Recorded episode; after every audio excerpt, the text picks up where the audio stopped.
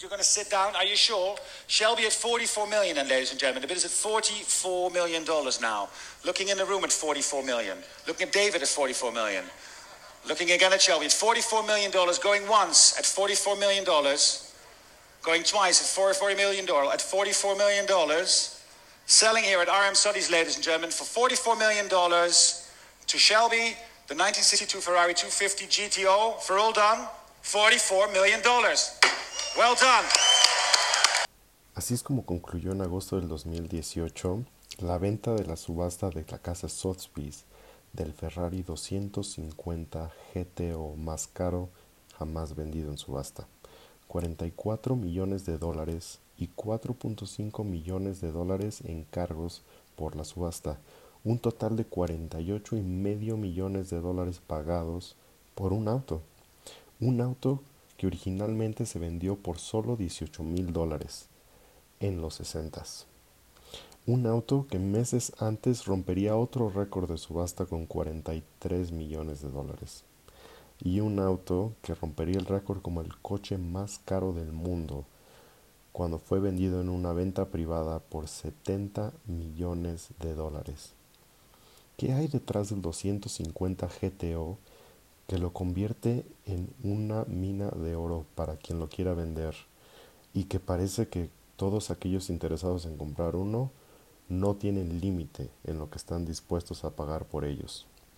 Vamos a ver la historia detrás de cada uno de los Ferrari 250 GTO fabricados y por qué es que se ha convertido en una leyenda del automovilismo. Ferrari en los años 50 y 60 era un lugar muy distinto al que es hoy en día. Para empezar estaba la figura misma del comendatore, de Enzo Ferrari. A Enzo en realidad no le gustaban los coches que le vendía al público, es más, ni siquiera le caían bien sus clientes. Hay muchas historias, la más famosa la de su pelea con Ferruccio Lamborghini, que llevó a Lamborghini a crear su propia marca de tan maltrato que sufrió por parte de Enzo. Enzo lo único que le importaba eran las carreras. Desgraciadamente él tenía que vender automóviles para poder pagar por esas carreras. Pero si él pudiera, solo hubiera corrido, solo hubiera tenido sus autos de pista. Si él hubiera podido, no habría vendido ni un solo auto. Incluso su coche favorito ni siquiera era un tan deportivo. Su coche favorito era el 250 Luso, un coche de cuatro plazas cómodo. Él le gustaba que los coches deportivos se quedaran en la pista. En los años 60, él estaba dispuesto absolutamente a todo para que Ferrari se llevara el primer lugar en cada una de esas carreras. Las carreras eran muy distintas en esa época. Las pistas no tenían el desarrollo técnico que tienen ahora. Eran básicamente calles cerradas. Un ejemplo perfecto es el Targa Florio. Imagínense correr por las calles de Italia cerradas con comercios, con gente mal pavimentada, era un verdadero peligro. Entre los años 50 y 60, Ferrari perdió a ocho conductores. Perdió a tantos conductores y se volvió tan peligroso que le empezaron a decir Saturno a Enzo Ferrari, como el dios que se come a sus hijos, como Cronos. Se volvió tan peligroso que incluso el Papa escribió al respecto, quejándose por la manera en la que Enzo Ferrari estaba devorándose a sus hijos. Fue una década muy difícil para Ferrari y para el mundo de las carreras. Y una década cambiante. Empezaban a surgir nuevas categorías de automóviles y empezaban a surgir nuevas pistas y empezaban a surgir grandes nombres como Mercedes-Benz, Aston Martin y Shelby. Y Ferrari tenía una muy dura competencia. Afortunadamente también Ferrari tenía a los mejores detrás de su equipo grandes leyendas cuyos nombres van a escuchar a través de la historia del automovilismo porque cambiaron ese mundo por completo. Empezando por Joaquino Colombo. Joaquino Colombo fue el ingeniero creador del primer motor de 12 cilindros de Ferrari. Un muy pequeño motor de 1.5 litros. O sea, imagínense eso. Para que se den una idea, hoy en día un motor de 4 cilindros tiene 1.5 litros. Aquí estamos hablando de un motor de 12 cilindros. Un motor cuyo cada cilindro medía 125 mililitros, o sea, medio vaso. medio vaso cada uno de los pequeños cilindros de esa verdadera obra de arte. El motor de 12 cilindros de Colombo se desarrollaría a través de los años hasta convertirse en el famoso motor 250, llamado así porque cada uno de los cilindros tenía el tamaño de un vaso, 250 mililitros, un motor de 12 cilindros de 3 litros con casi 300 caballos de fuerza. Joaquino Colombo sería uno de los más grandes ingenieros del mundo automotriz. Su motor viviría desde el 1945, cuando nació el 125, hasta el final de los 60 con el 330.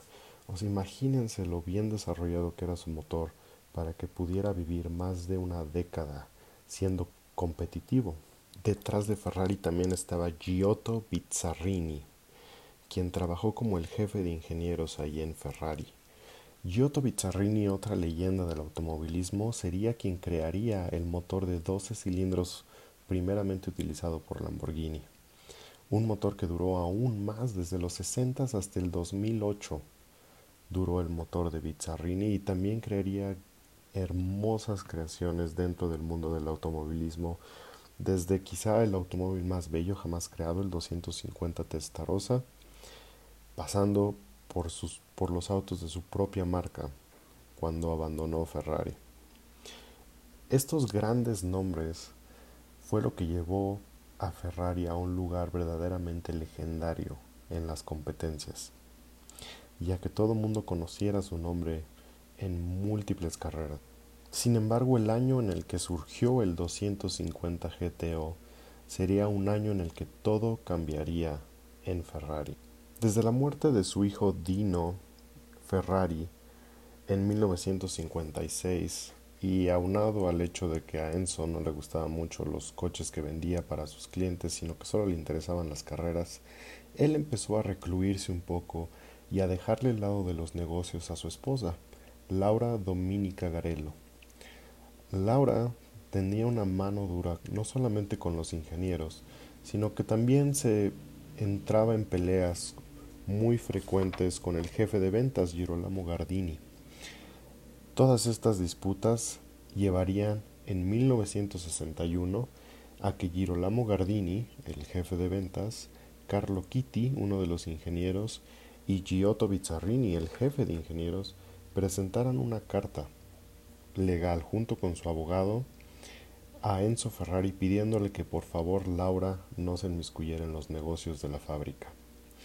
Esta carta fue escrita por Romolo Taboni, el secretario y contador de Maserati.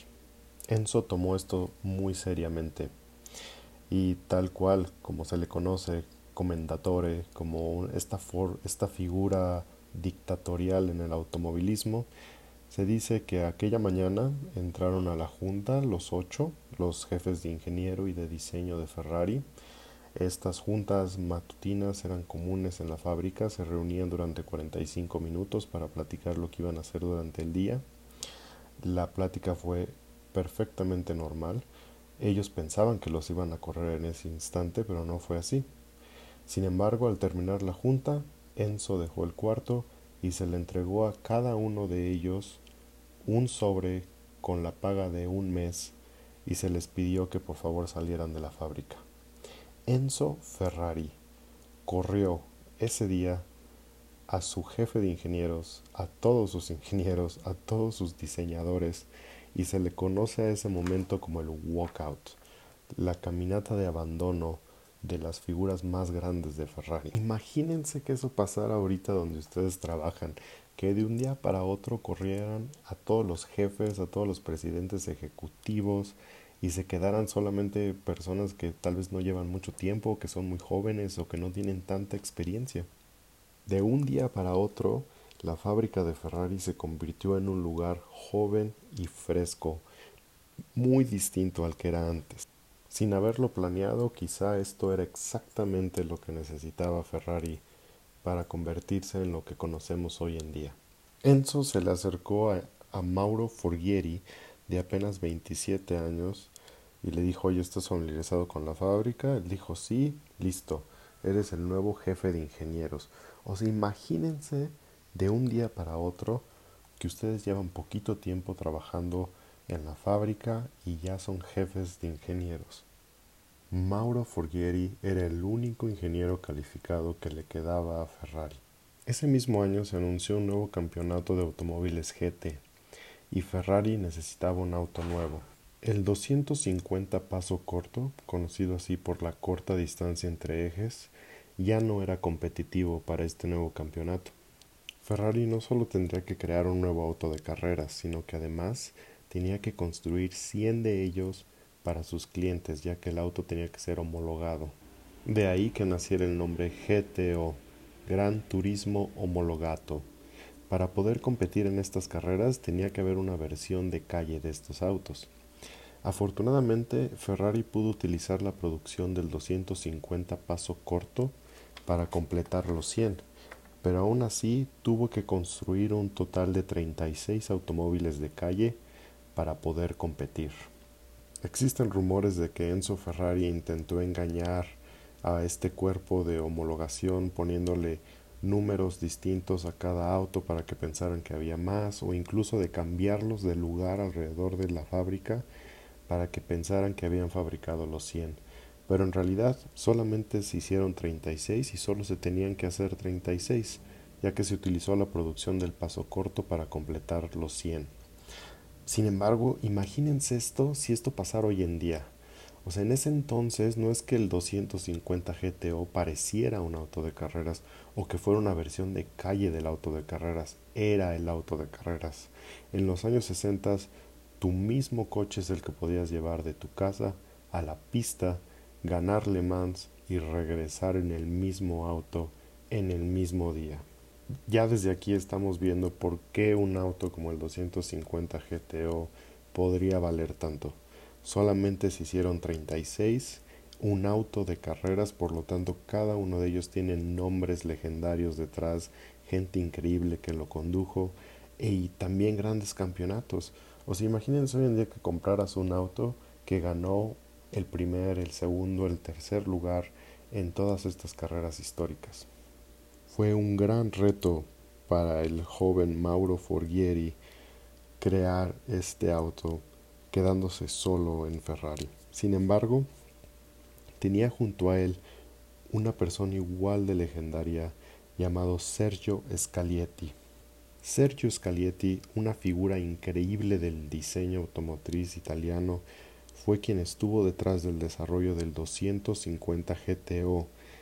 Al irse pues las figuras grandes que estaban en la fábrica, los viejos. En ese entonces Ferrari le pedía a carroceros que fabricaran las carrocerías de sus coches.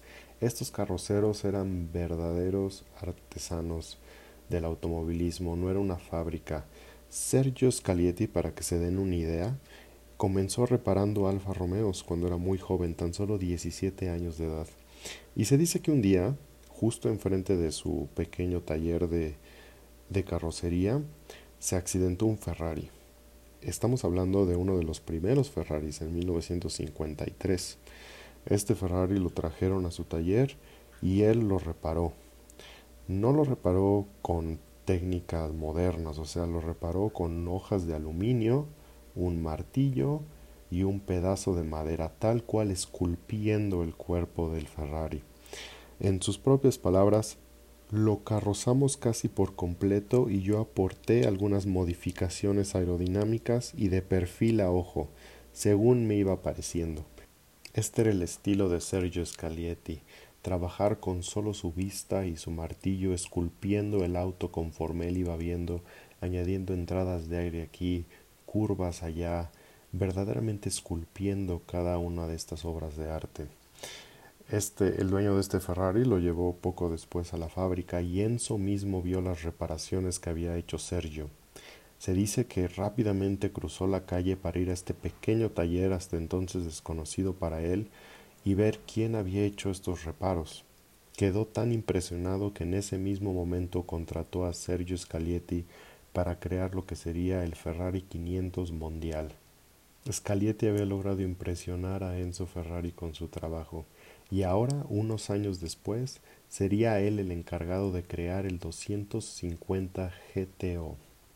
Siguiendo su forma de trabajo, Cada uno de los 36 250 GTOs creados fueron esculpidos a mano por Sergio Scalietti, lo cual hace a cada uno distinto.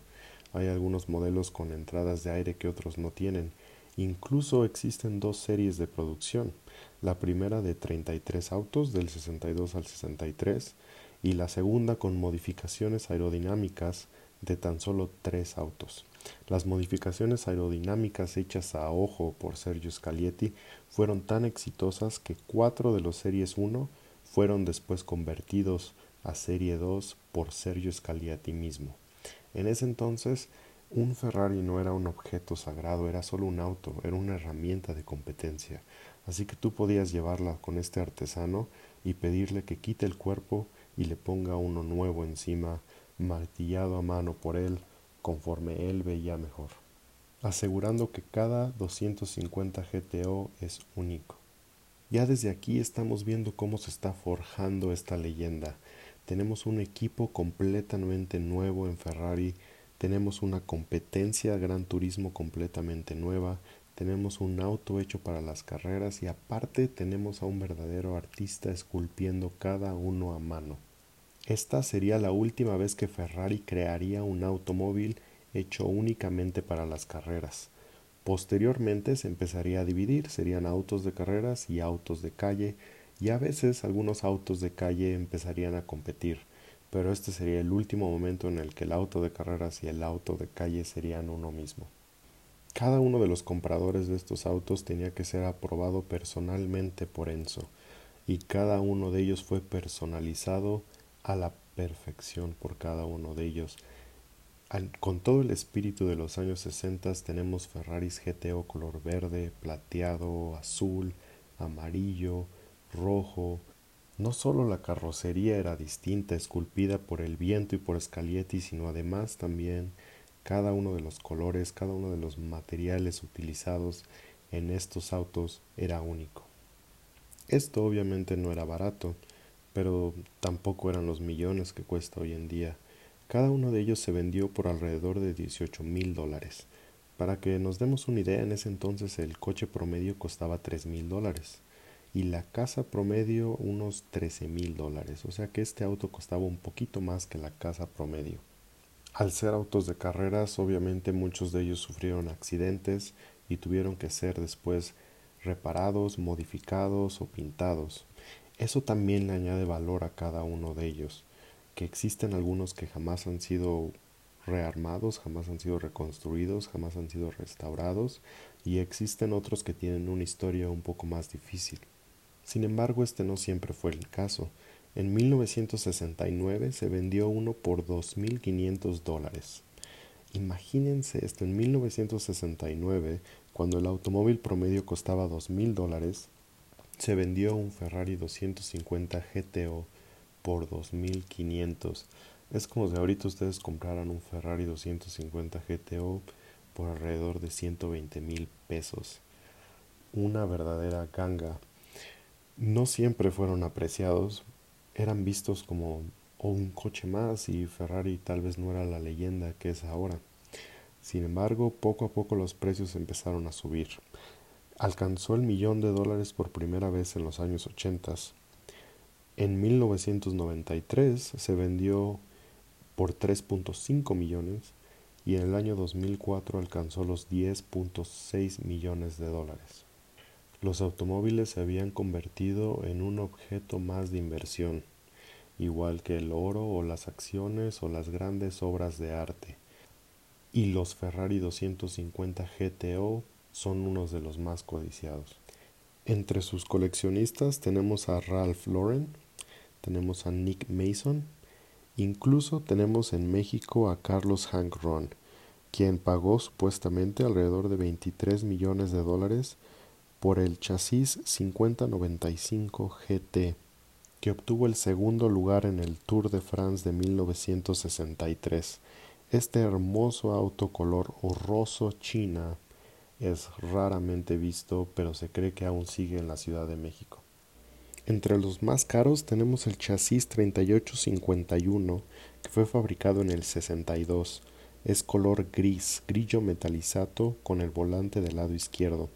Obtuvo el segundo lugar en el Tour de France de 1962 y participó en un choque fatal en 1963.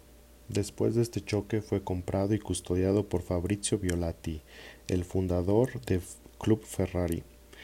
Por eso alcanzó los 38 millones de dólares, ya que es el auto que ha permanecido más tiempo en las manos de un solo dueño desde 1965 hasta su venta en el 2018. El auto que rompió el récord de los 48 millones de dólares fue el chasis 3413, un hermoso GTO en color roso china con el interior en azul, volante del lado izquierdo que fue vendido por primera vez a nada más y nada menos que Gianni Bulgari. Así es, ese Bulgari en 1962 y en 1964 le cambiaron la carrocería por el del Serie 2, un modelo más aerodinámico, con algunos cambios hechos a mano por Sergio Scalietti, por supuesto. En cuanto al coche más caro del mundo, vendido por 70 millones de dólares en junio del 2018, se trata del chasis 4153 GT en color plata con una hermosa línea pintada a mano en color amarillo. Esto se hizo porque representa la bandera de Bélgica.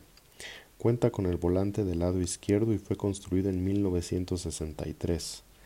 Y miren nada más la historia de este auto. Ganó Nürburgring en el 63, en el 64, las 24 horas de Le Mans en el 63 y el primer lugar en el Tour de France en 1963 y 1964.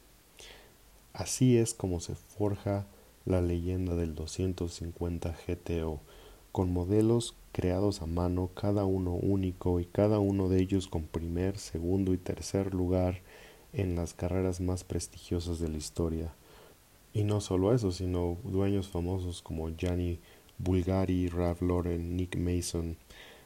También ha aparecido en varias películas, una de ellas muy famosa es un hermoso 250 GTO color negro en la película Vanilla Sky del 2001. Este auto en realidad es una réplica y de hecho llevó una disputa legal a Ferrari. Resulta que después de ciertos años es posible que una compañía fabrique réplicas de un automóvil, ya que el diseño, la silueta del auto puede vencer. Ferrari, para evitar esto, entró a juicio en el 2019 evocando el artículo número 2, sección 10 de una de las leyes de derechos de autor de Italia, convirtiendo al 250 GTO en una obra de arte y por ende el diseño del 250 GTO no puede vencer y no puede ser reproducido ni se pueden hacer réplicas de él. Este es el único automóvil que ha sido protegido como obra de arte hasta el momento.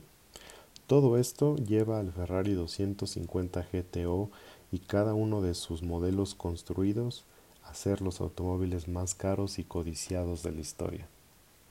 Espero que lo hayan disfrutado y nos veremos muy pronto con otras grandes historias del automovilismo.